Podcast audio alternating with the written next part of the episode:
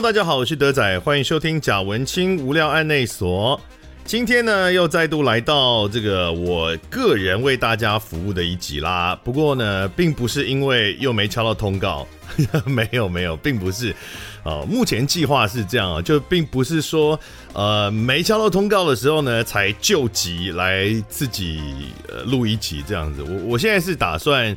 可能每隔也许一个月多，反正就是隔几集啊，我们就安排一集是我自己来跟大家聊天这样。哦，所以今天就是我自己来跟大家聊天啊。那今天要聊什么呢？就是我想聊聊我跟这个中国大陆或中国录音，就是配音的这个经验。呃，上个礼拜的时候，我贴了一篇文章在脸书上面啊，在我的粉砖上面，就在讲说呢，最近呢，大陆或中国哦，我们我们今天这个名词，因为有的人喜欢用大陆，有人喜欢用中国，那反正大家开心啊就好。我们今天不纠结这件事情。上个礼拜我贴了一篇文章，就讲说最近有一个大陆那边的综艺节目叫做《生生不息宝岛记》。那么这个节目是我跟湖南卫视、芒果 TV 他们合作的一个节目，那我就是接了他们的节目旁白，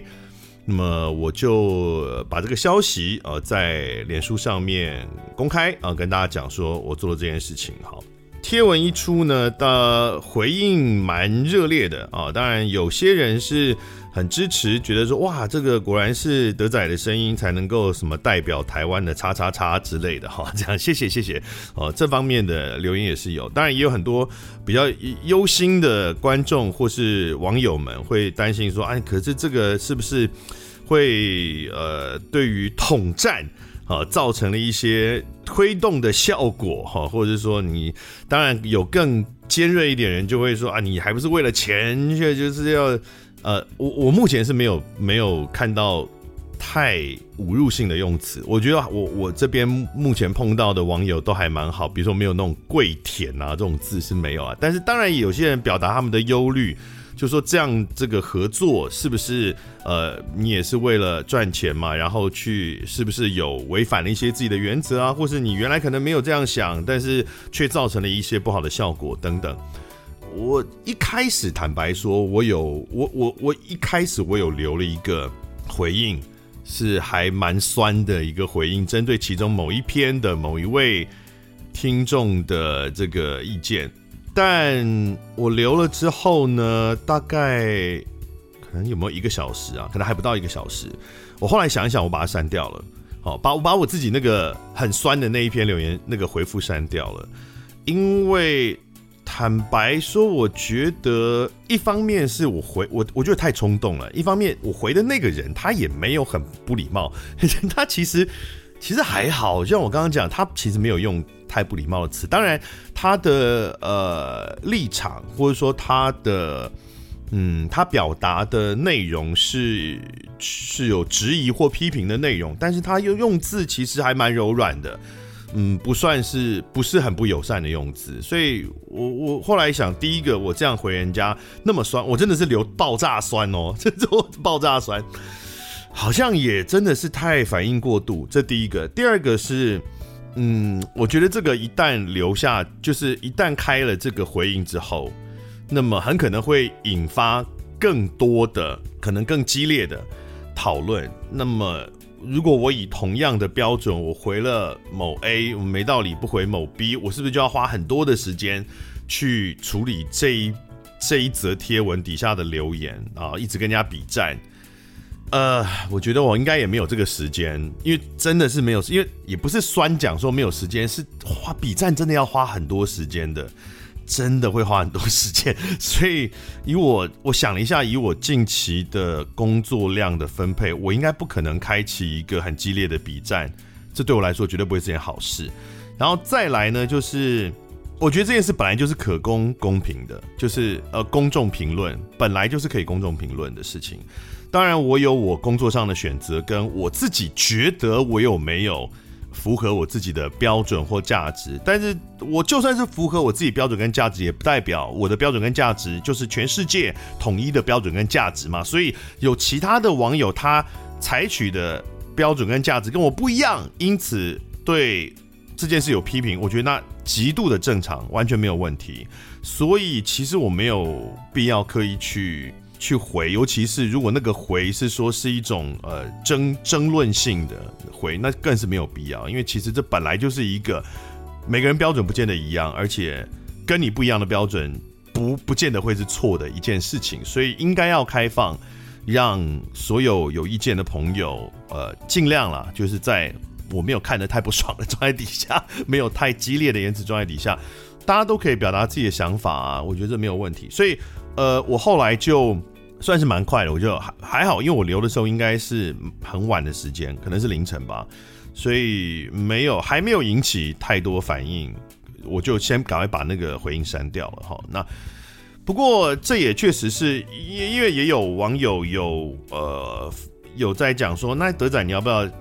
可以在 podcast 里面聊一下，就是你跟呃大陆的节目合作的经验？我觉得哎，确实是这是一个有趣的议题，因为它其实牵扯的不仅仅是很敏感的这个政治性的部分，其实在配音工作上来讲，其实有更多其他。我觉得是有趣的事情可以跟大家分享哈，所以我们今天来聊一下哦，聊一集就是台湾的配音圈跟中国大陆的配音圈啊有什么不同，然后台湾的配音界是如何看待跟中国大陆的合作。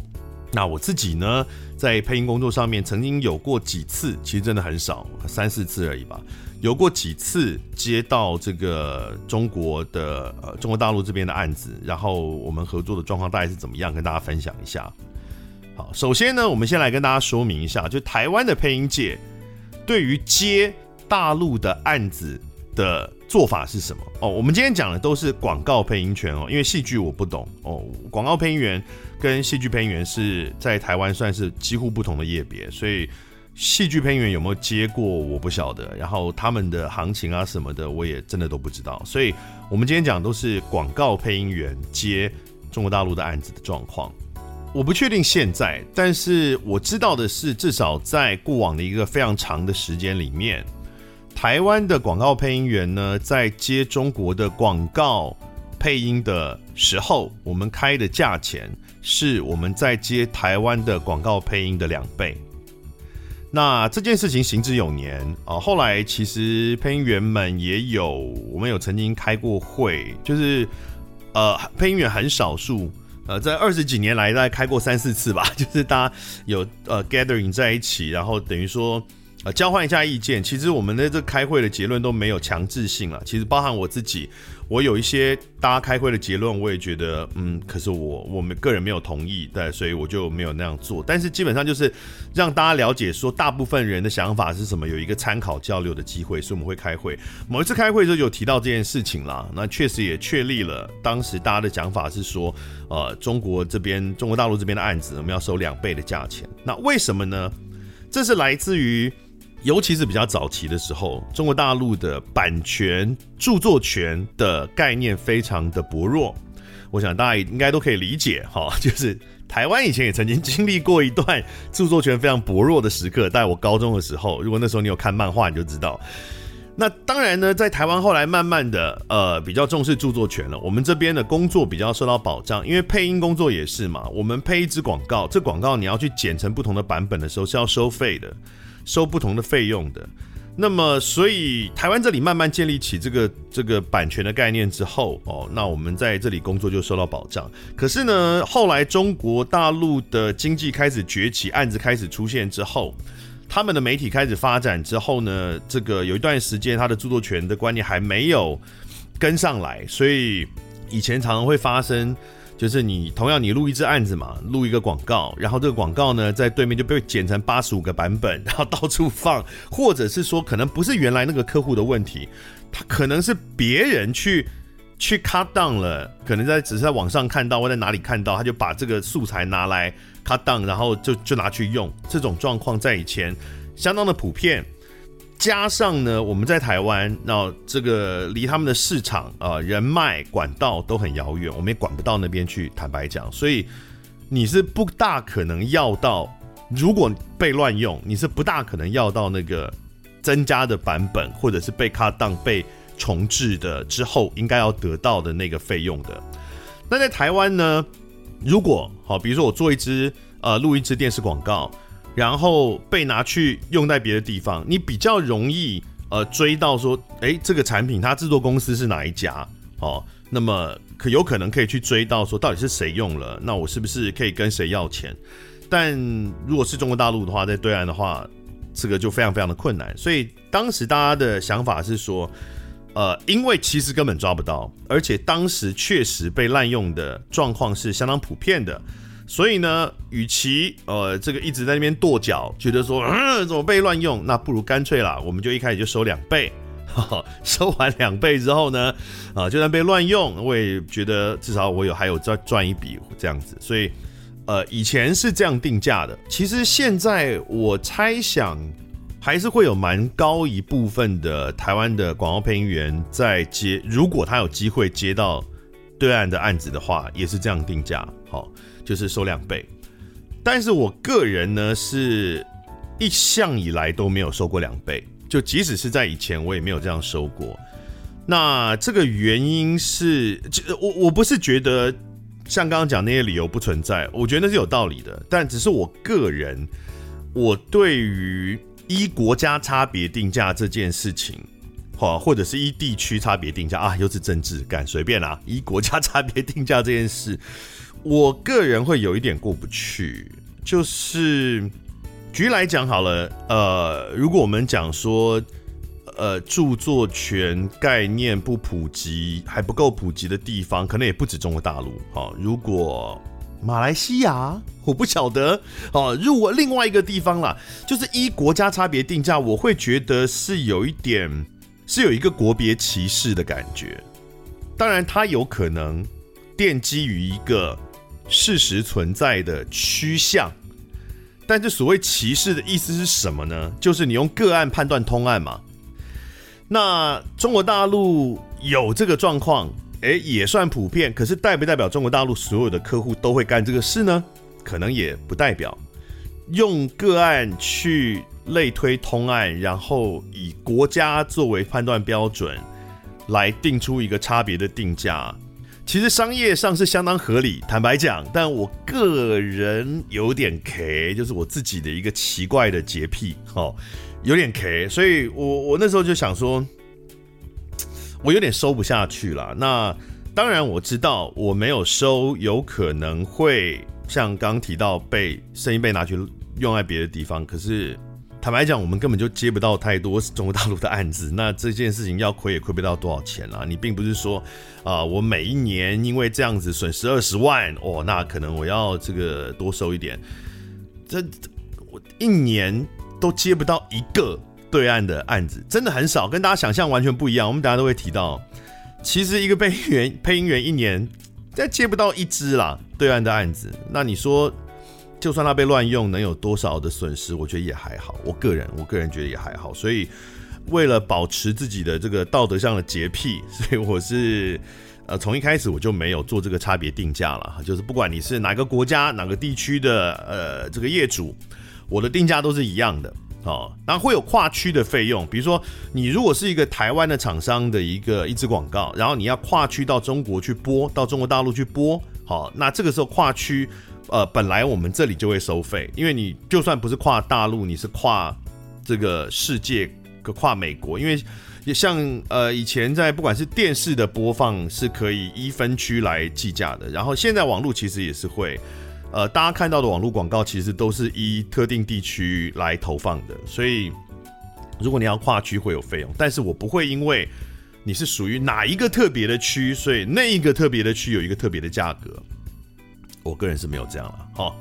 刚有提到，其实我们在台湾呢，不大有机会接到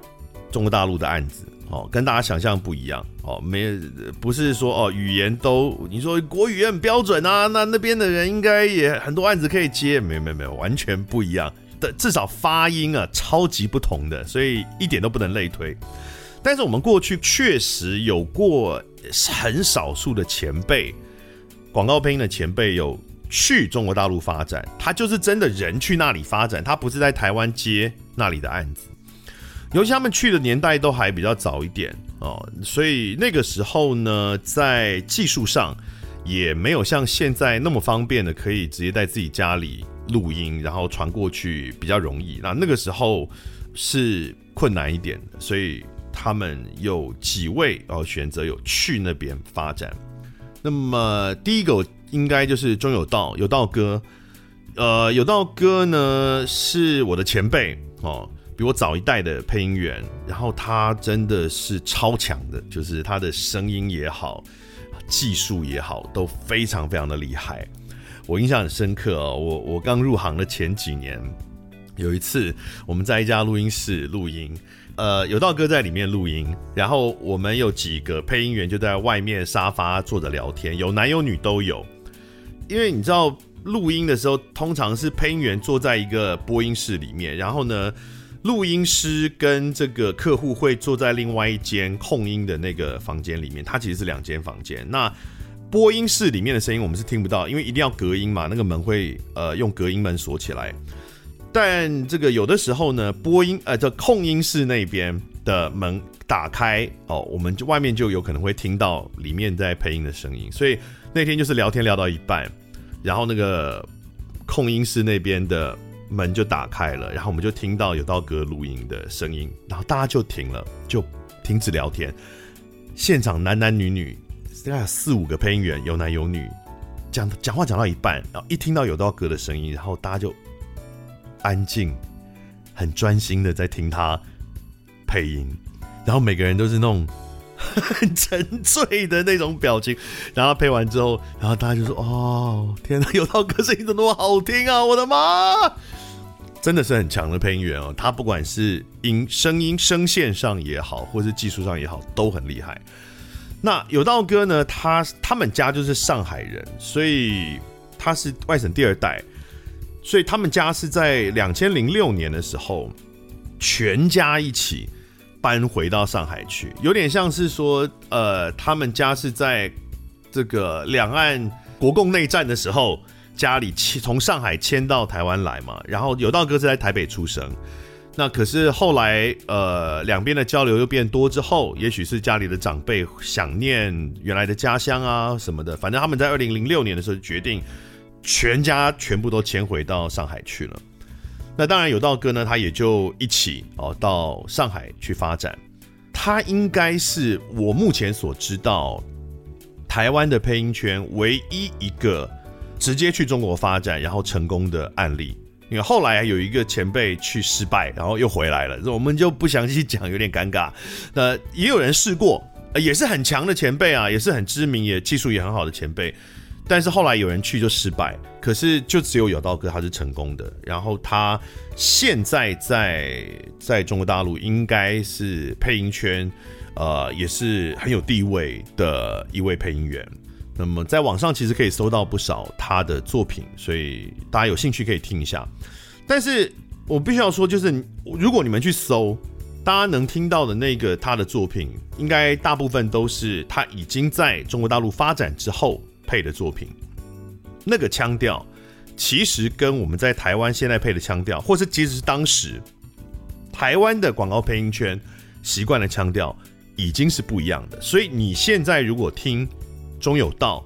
他在呃中国大陆配的广告，你可能会觉得嗯有点做作啊，或者说嗯有一点这个呃腔调太刻意了哈，不习惯，会觉得好像没有很很好听。这是合理的，因为本来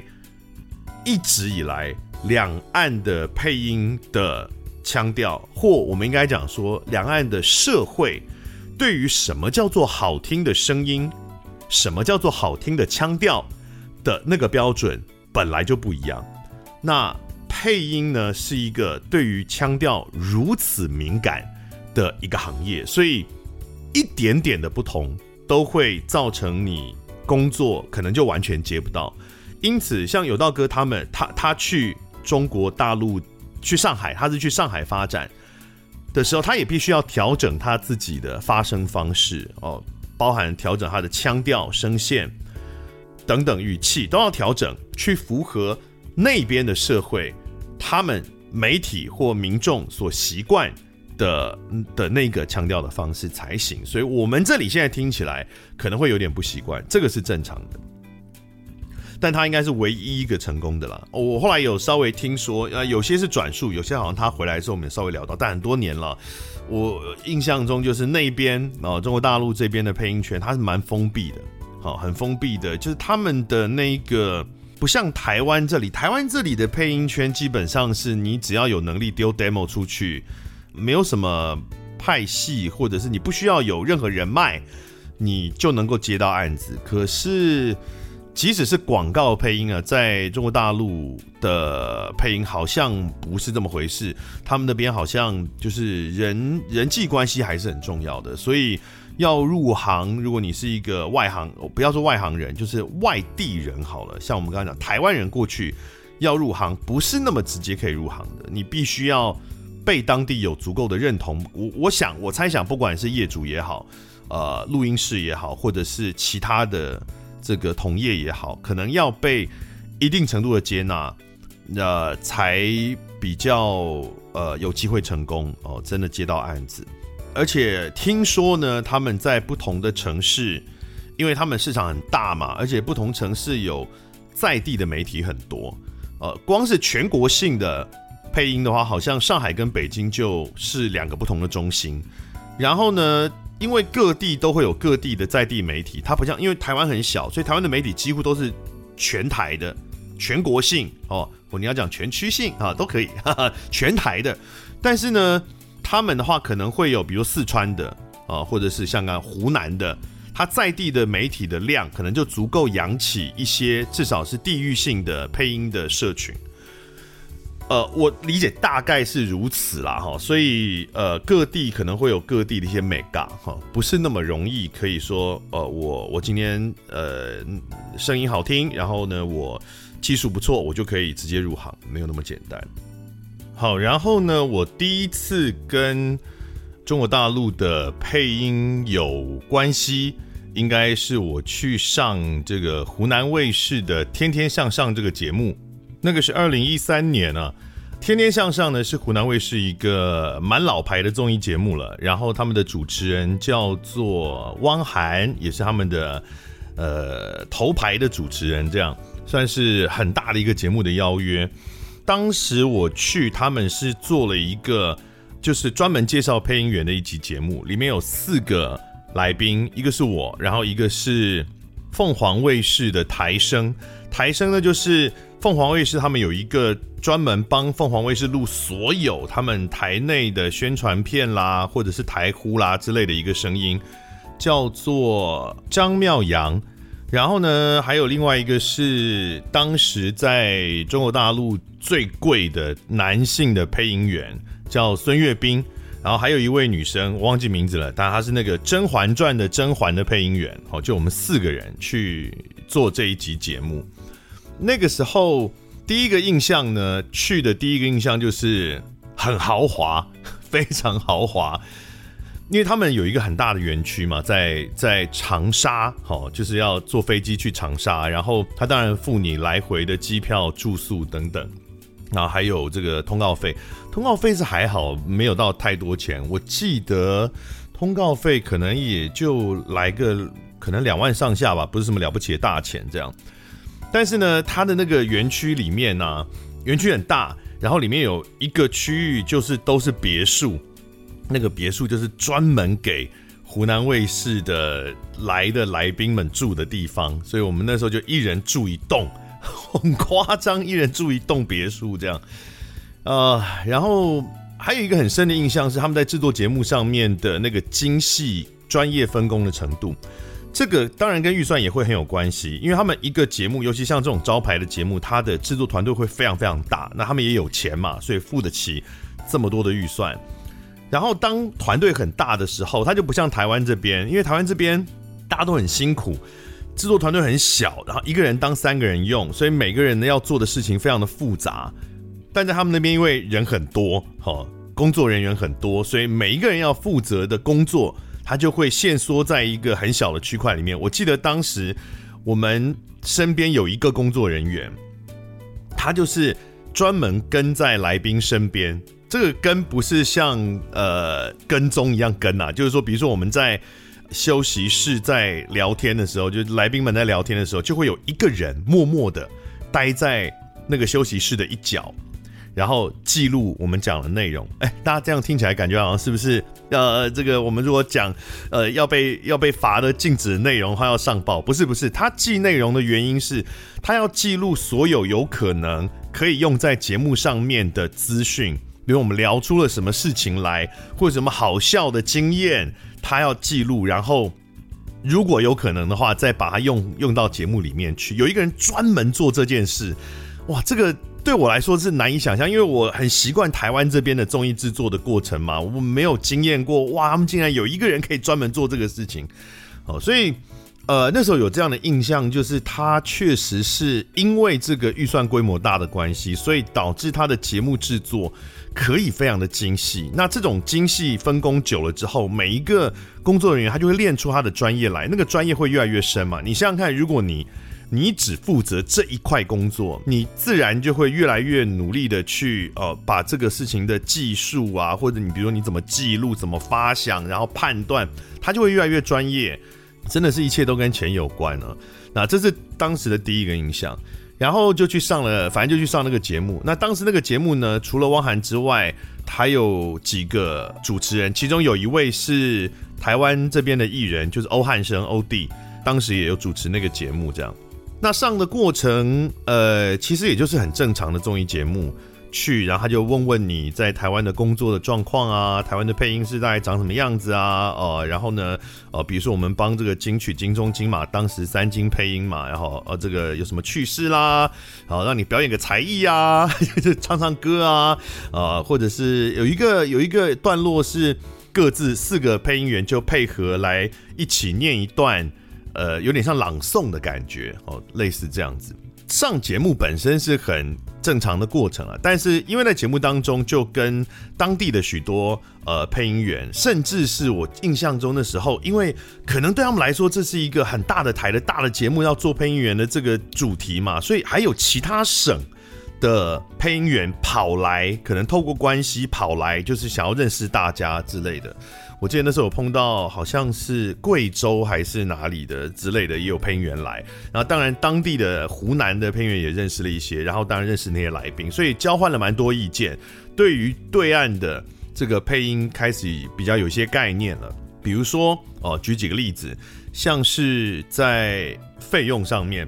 哦，我们都晓得台湾的这个配音的费用，在世界的角度来说是相当低的。哦，你不只是跟中国大陆比啊，你跟日本比，跟美国比，我们都是非常低的。那如果跟中国比的话，他们那个时候我听到的是，以孙越斌就是当时最红的也最贵的中国的男性配音员，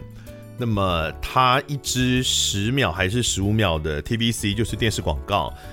的费用大概是六千块人民币左右。那也就是呃两万，可能两万八，两万八台币左右一支广告。然后台湾这边呢，以我个人来讲，比如说十秒的 TVC 是三千块台币，然后十五 秒是四千块台币。那所以那个费用的差距是非常大哦，这是第一个。第二个是在社会地位上面也有很大的不同。中国大陆啊，或者我们讲中国是一个很非常大的国家，然后呢，他们人口爆炸多，他们对于专业老师的那一种呃尊敬，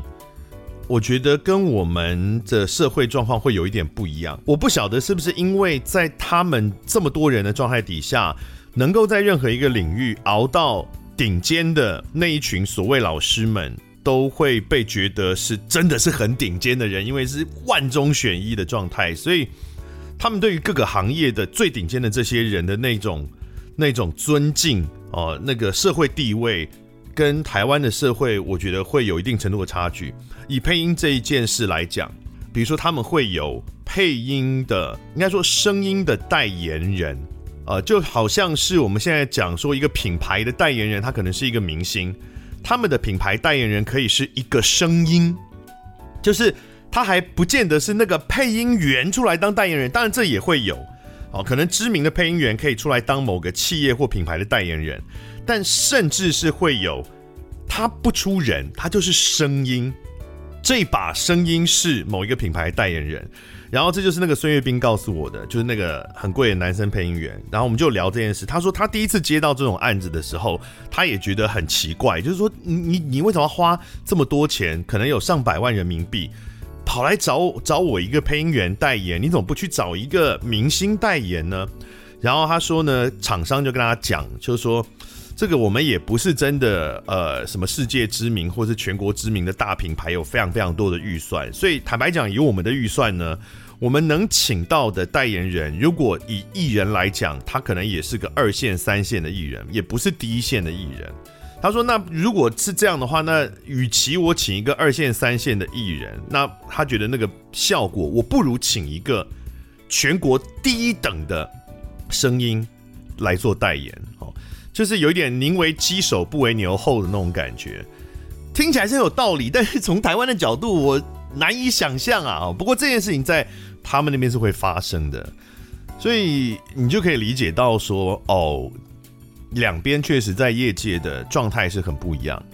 然后呢，再来就是前面其实一直提到的，就是台湾的配音员为什么接不到对岸的案子哦？这我们讲的还不是说去那里，刚刚有提到说去那边发展的嘛。但是即使是像现在，技术已经很进步。你可以很简单的、很容易在家里录，或者在台湾的录音室录，然后再把档案传过去。可是其实我们在台湾的配音员还是接不到对岸的案子，包含我自己一年也接不到一支。原因就是因为我们刚刚提过，这么口音差异非常非常的敏感。然后其实大部分的这个中国大陆的媒体或是广告业是包含，这也反映了社会。是没有办法接受台湾腔的这个配音，应该说不是不能接受，而是台湾腔的配音对他们来说是很容易辨认的。所以你要么是刻意要一个台湾腔的配音，否则的话，你如果没有这个目的，那你绝对不会去找一个有明显口音的配音嘛。就像其实，在台湾也是一样。哦，我有可能，如果我今天是一个刻意想要找一个美语，我要找一个 ABC 腔的配音，哦，这有可能。可是我如果没有这个目的，我一定不会去找一个有口音的配音员来配音。那一样的道理，对于他们来讲，包含我说话、我配音的这个方式，大家听到我在金钟、金马啦这些里面，你们觉得大家觉得很标准的国语、很标准的这个汉语 Mandarin 的这个咬字，其实都是非常明显的台湾腔的咬字，所以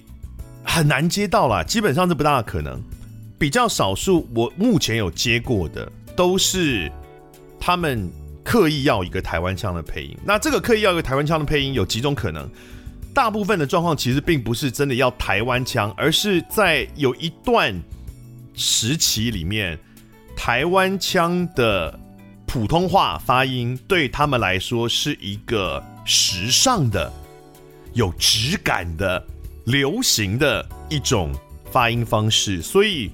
通常是比较南边的省份，然后或者是比较靠海沿海的省份，会比较能够接受台湾腔的普通话，也就是我们讲的台湾腔的国语或汉语。所以我接过一些广播电台的台呼，或者是广播电台广播节目的片头的配音案子，好。比如说，这个可能像四川，啊，四川的某个广播电台，我接过一个音乐台，我不确定是不是四川了，一个南边省份的音乐台，然后他们要做新台呼的时候，就有来找到我，然后我在台湾配音，然后给呃，他们当台呼这样。然后我也接过浙江卫视有一个节目，好像叫《一站到底》吧，就浙江卫视某一个综艺节目，然后他们也有来找我，然后我录了他们的那个综艺节目里面的开场。好像是每一集开场的时候会用的一段话，大概类似这样子。另外呢，就是呃，因为有去过湖南卫视的关系嘛，上刚刚讲《天天向上》，所以他们的节目组就呃跟我建立了联系的关系。所以他们后来湖南卫视里面有一些，如果他们节目中不一定是《天天向上》，也有其他的节目，如果有用到他们觉得想要。因为他们也有自己的台声，哦，就是他们自己代表性的配音员，哦，有的时候他们觉得在目这个功能上，他们希望要有一个不同的声音的时候，呃，他们也会来找我哦，这样子。但是这种都是真的非常少，一年真的不到一个案子，一年真的不到一个。所以啊，当然也有一些，比如说看我在录最近那个《生生不息宝岛记》嘛，看我在录那个的人，就有些人会说啊，你就赚中国的钱啊，赚很多，屁，超少的好不好？根本没有这个机会，不然你想赚还赚不到。我我都一年赚呃接不到一个案子了，而且所谓的一个案子也就是几千块的案子而已啊，没有什么钱的。所以两边呢，因为不管是在业界的文化上的不一样，或者是在对于声音的要求不一样，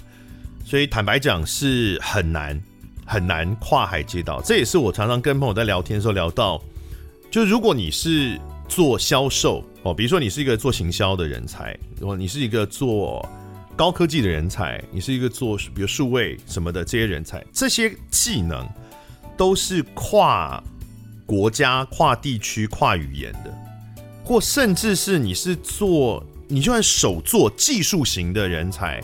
比如说你手做木工啊、铁工啊，这也都是跨领域的、水电啊，这都是跨领域的、跨区域、跨国家、跨文化、跨语言的工作。所以，如果你今天要移民好了。你想要换个地方生活，你其实有很多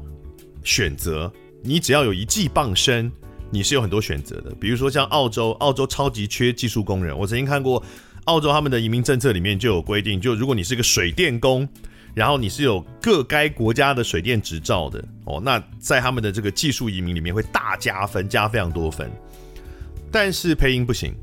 配音完全没有办法，我们没有办法。呃，离开台湾生活，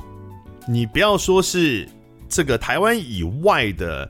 呃，使用华语的地区的市场都小到没有办法支撑配音，比如说新加坡、马来西亚，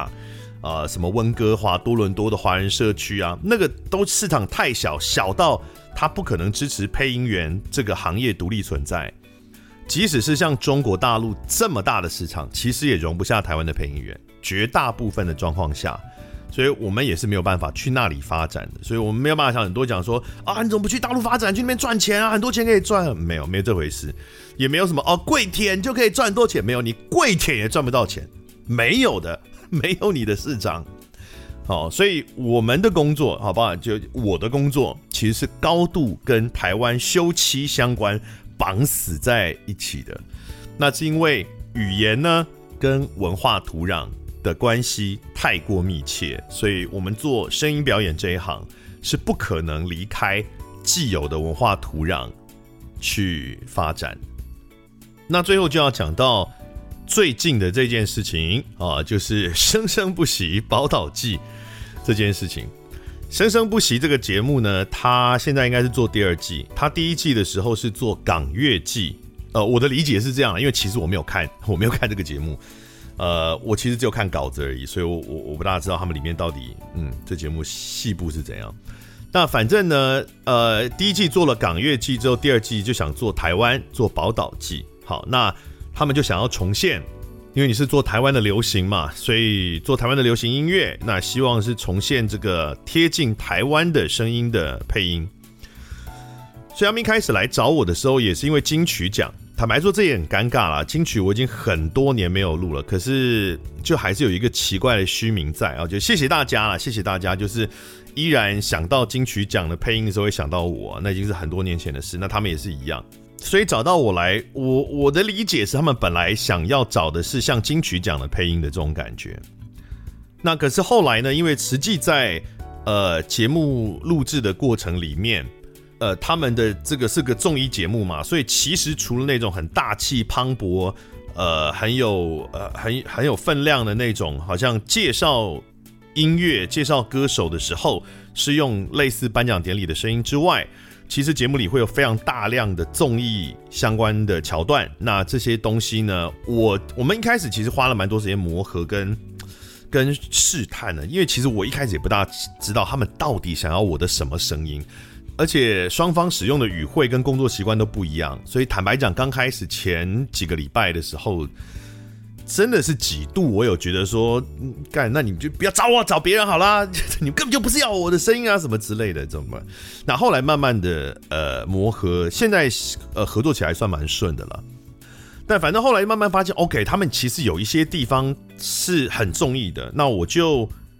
用节目旁白、综艺节目旁白的方式去配，然后他们就很惊艳哦，因为他们其我觉得他们其实没想到，一开始没有想到，呃，会有这样的表现方式，应该是说他们可能没有想到我可以有这么多的呃声音的表现方式，因为对他们来说，原来认知的就是颁奖典礼的声音嘛。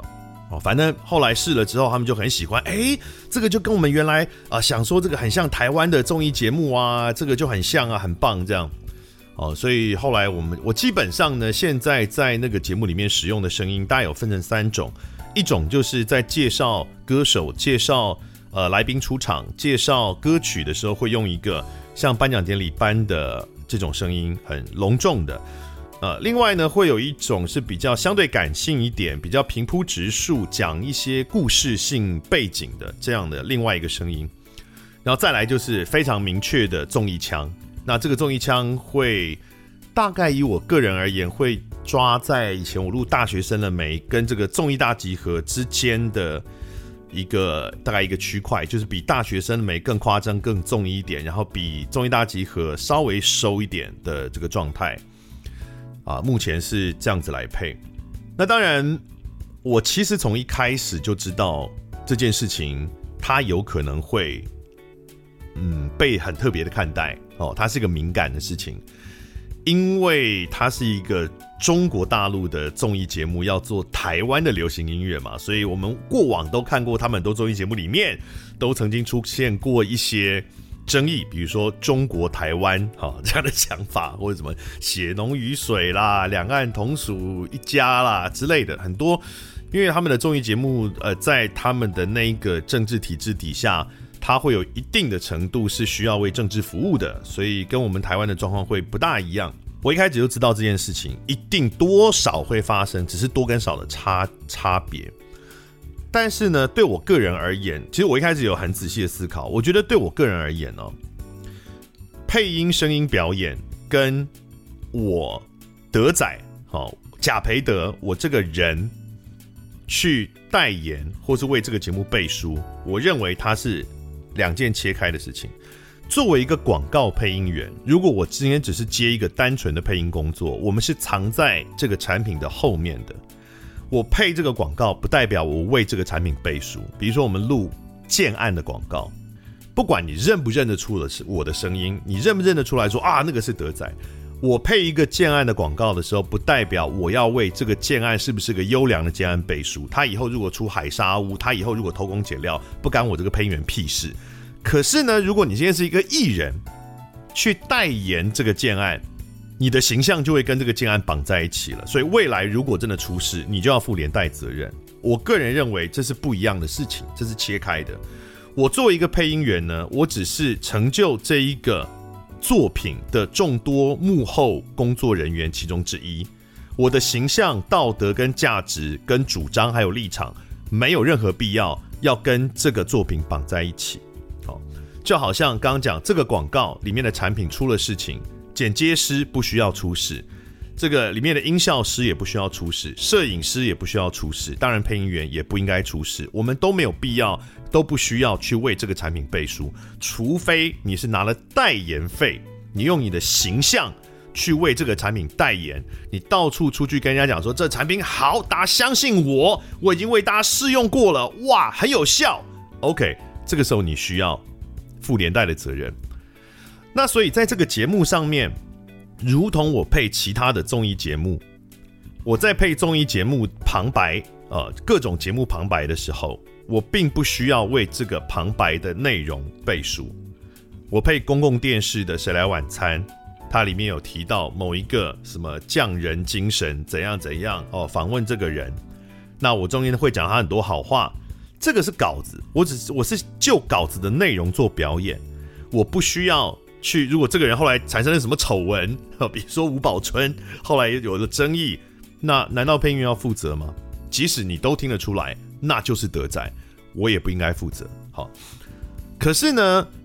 我要去抓一条界限，是我要怎么，就是什么东西叫做我有代言的这个意味在？这个界限在哪里？比如说，像刚刚提到，我有可能被听出来嘛，或是被报道，大家可能会知道某一个节目或是某一个产品的广告，那个配音员是我，这样子被认出来，算不算是一种代言？我觉得不算。哦，我认为不算。但是呢，我不能够成为。比如说宣传的标的，所以我一开始的时候，我切的我自己抓的界限啊。当然，当然这个就是大家可以自行自行判断。你有可能，可能你觉得有更好的这个界限的切分的标准，那也很 OK 哦。那我我跟大家讲，我自己抓界限是这样。我在一开始跟他们谈的时候，我就说，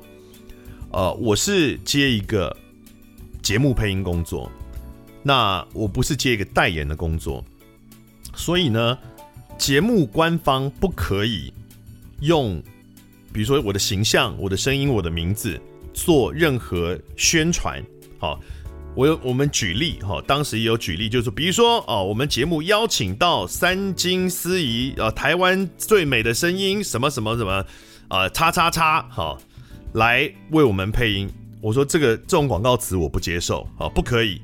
因为你这就是拿我既有的形象去。宣传你的节目嘛，这个超越了一般配音员的在录制旁白时候的工作内容，因为对我们来说，录制旁白就只是单纯的配音而已。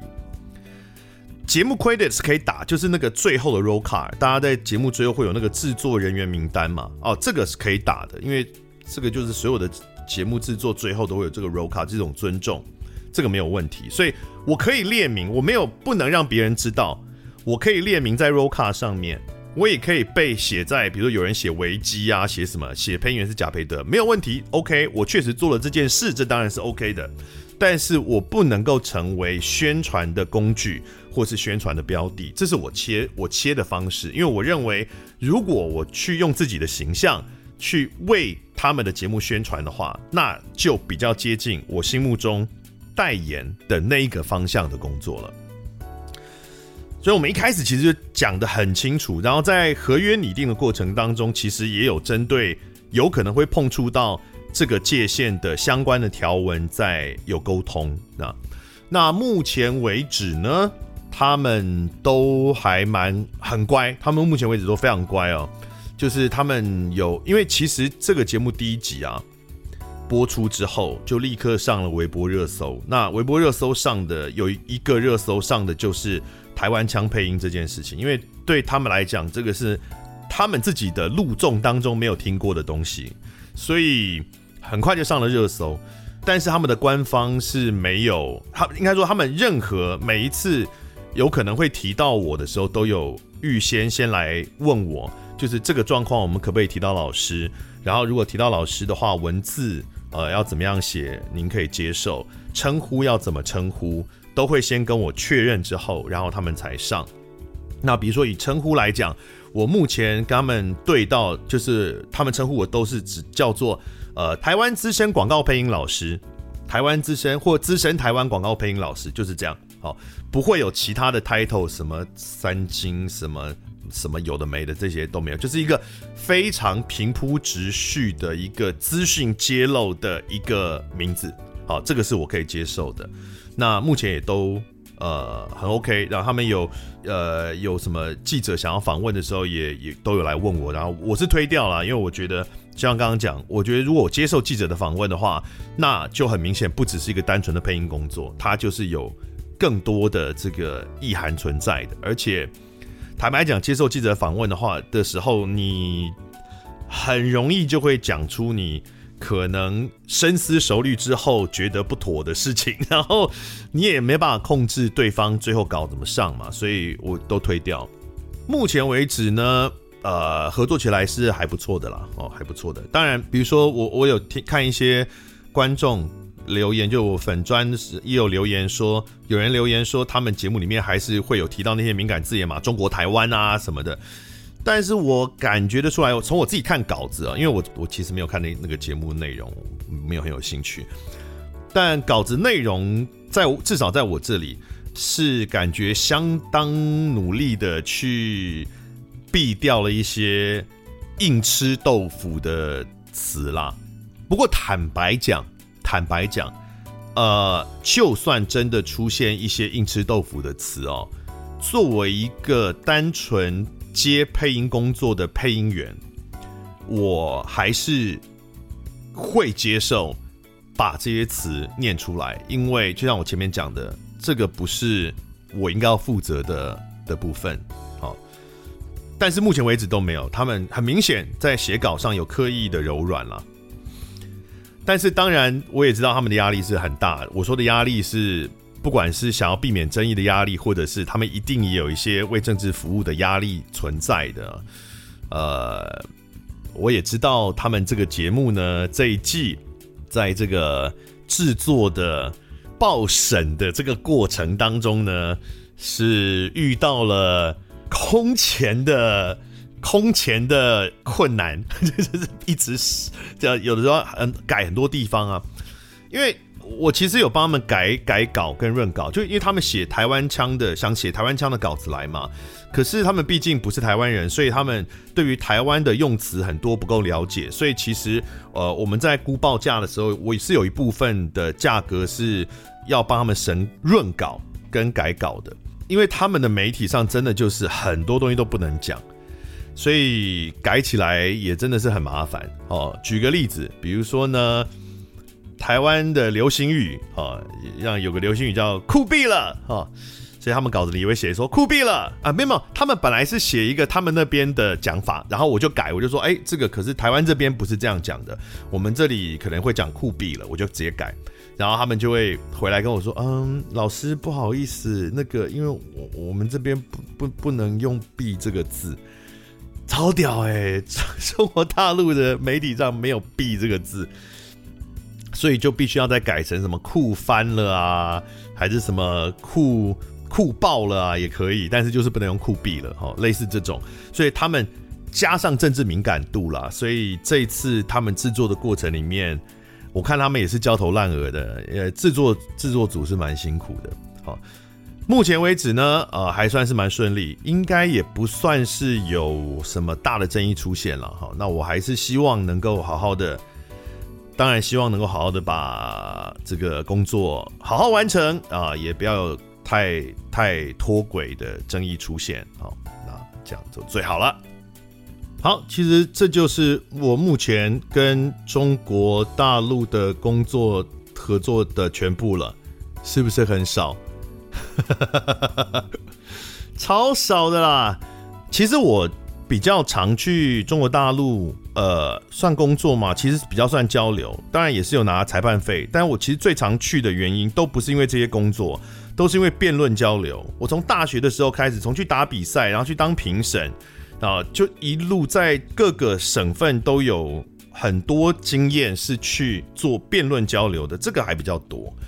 其实工作上声音工作爆炸少的，真的超级少。不过辩论交流也很有趣啊，也也是可以看到很多两岸在年轻人呃或者是政治制度上的不同，影响了学术发展的一些痕迹，很有趣啊。有有机会也来跟大家再来分享。好，那今天就讲到这边了。对，也没有，也坦白讲，没有太多东西可以分享了，也就这么几次经验而已啊，跟大家分享一下。好，那我们下个礼拜再见喽，拜拜。感谢收听贾文清无料案内所，欢迎到脸书粉丝专业贾文清德仔留下你对节目的感想哦，下次见。